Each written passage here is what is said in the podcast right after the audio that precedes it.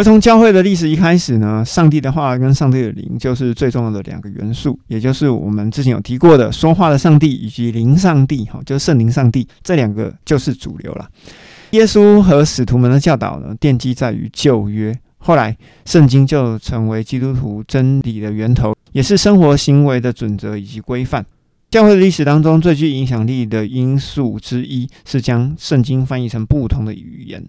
直到今天，只要能够做到的，宣教士们就会把圣经翻译成各式各样的语言。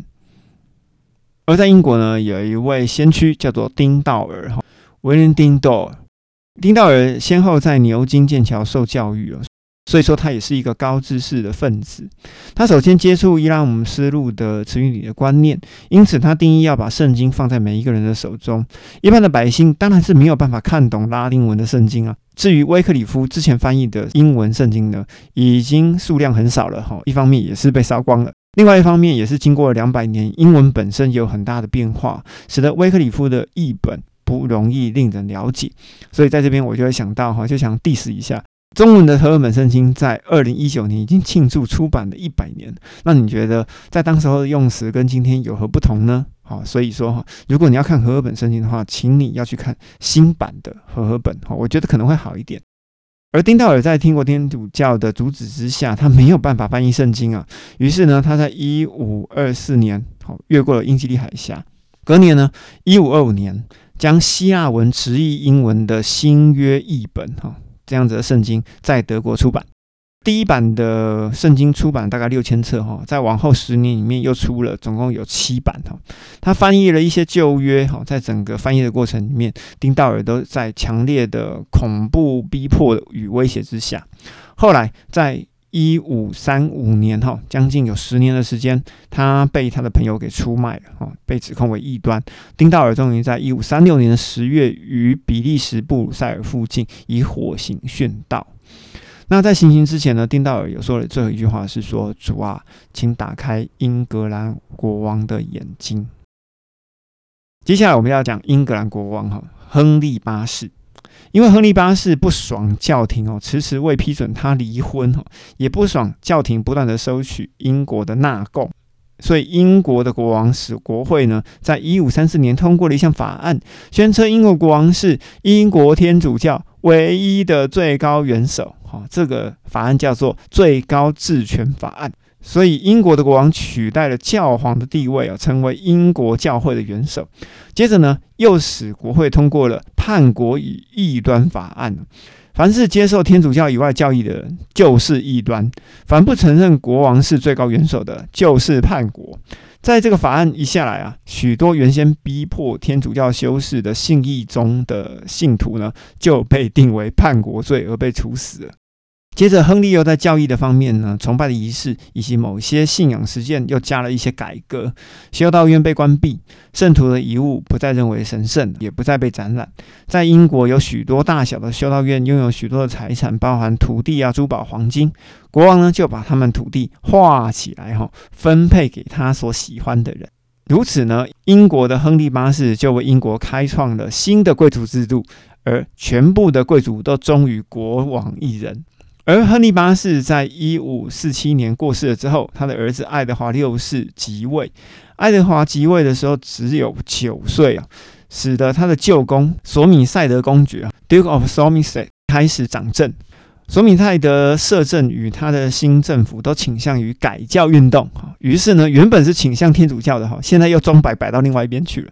所以在爱德华短暂的在位期间呢，英国的教改呢就整个就跑到另外一边去了哈。于是，在一五四七年，国会通过允许信徒在圣餐的时候，不但可以领受饼啊，也可以领受杯。隔年，所有的图像都要从教会当中挪走。再过一年，又宣布圣职人员不用手独身哈。所以，祭司跟圣品人员结婚都视为合法。又过了一年，一五四九年，国会通过了一条教会统一条例。这个条例就是教会崇拜必须要依照公导书进行。这个公导书呢，又称为爱德华六世的出版公导书。根据此书呢，圣公会，好，就是英国的教会，又称为圣公会。根据这个书里面，我们可以了解，圣公会在崇拜的时候呢。开始以英文代替拉丁文，哈，直到今天。而英国的教会呢，原则上仍然沿用这本公祷书。而爱德华六世的出版公祷书呢，并没有满足所有的人。因为呢，保持天主教信仰的信徒呢不满意这个改变，哈，而赞成改教运动的人呢觉得改的还不够，于是，在一五五二年，国会又通过一项新的教会统一条例，哈，把公祷书又修了修，几乎取消了所有天主教的仪式，不再为死人祈祷，用圣餐桌取代祭坛，圣餐的时候以普通面包取代薄饼，驱鬼术跟抹油礼都被拒绝了，而对于圣餐的看法，则根据慈运礼的看法，哈。相信饼跟杯只是基督的身体以及基督的血的表征。到这个地步呢，似乎英国改教好像要全面获胜了。但是突然之间呢，天主教的势力又再度的收复。第三位影响归正运动的，就是爱德华六世之后的血腥玛丽。因为爱德华六世在一五五三年因为肺病就去世了，享年十六岁，所以他短短的执政只有七年的时间。而他的姐姐玛丽呢，登上了英国国王的宝座。玛丽是一个坚定的天主教教徒，她使英国的教改运动至少退后了二十五年。国会之前所有通过的法案全部通通撤销，而且恢复亨利八世最后几年所采用的崇拜仪式，并且呢，把赞成教改运动的主教跟低级的圣职人员全部都革职使得这些教改的领袖全部跑到欧洲大陆去了。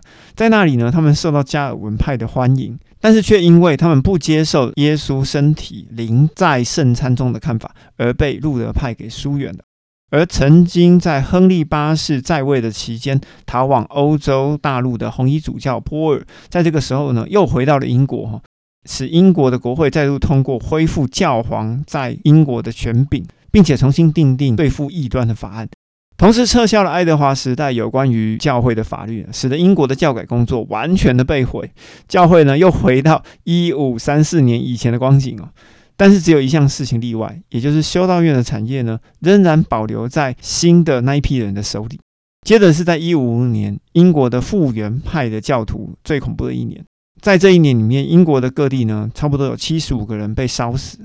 最出名的殉道者有两位主教，一位是拉提梅尔。拉提梅尔跟利德里 （Ridley），当火焰吞没他们的时候呢，拉提梅尔安慰一同殉道的伙伴说：“感谢神，我们今天要在英国点起一盏永不熄灭的灯台。”而因着血腥玛丽继续的逼迫，在一五五八年他去世的时候，大约在他统治之下有三百人被火烧死，因为他残酷的逼迫，使他自己换来血腥玛丽之称。而玛丽死了以后呢，她的妹妹伊丽莎白即位。当玛丽在位的时候，伊丽莎白的生命里一直在危险当中，因为她受教于教师克莱麦，表面上遵行天主教的礼仪，但是她心中却属于复原教。当伊丽莎白登基了以后，她终于可以使英国的教改运动获胜。玛丽逼迫的原目的是要将复原教的主义全盘消灭，但是没有想到造成全国反罗马的情绪高涨啊。与过去相比，有过之而不及。这再一次证明了殉道者的血是教会的种子。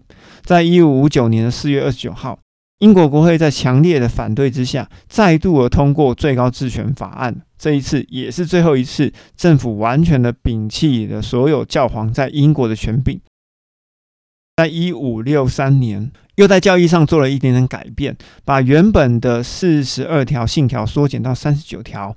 变成有名的三十九信条，也就是今天英国教会正式公正的信条。在这些教义上、崇拜上以及教会的行政上的改变，经过正式的采纳以后，就变成了伊丽莎白决议案。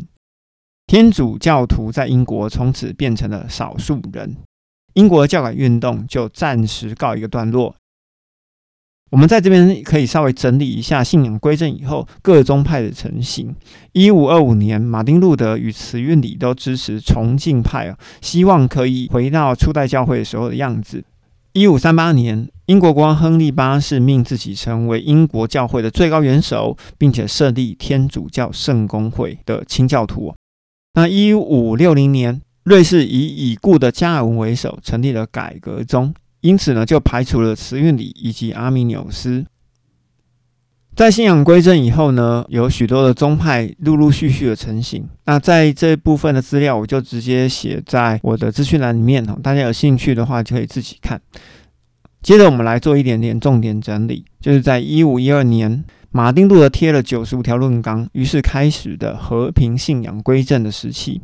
那在一五四一年呢，由法国逃出的加尔文。不小心成为瑞士日内瓦的主人。那在一五三四年到一五六三年，英国天主教与复原教之间的波折，哈，折来折去，终于折断了与罗马之间的关系。而此外呢，对于信仰归正不满足的前人呢，于是就成立了更多的宗派，例如圣公会、清教徒长老会、公理会、浸信会、贵格会跟门诺派，全部都是在这个时候就开始了。接着，我们就要回到圣经的本文，我们要来看一下萨迪教会的这个归正时期，跟启示录三章的一到六节有多大的关联性。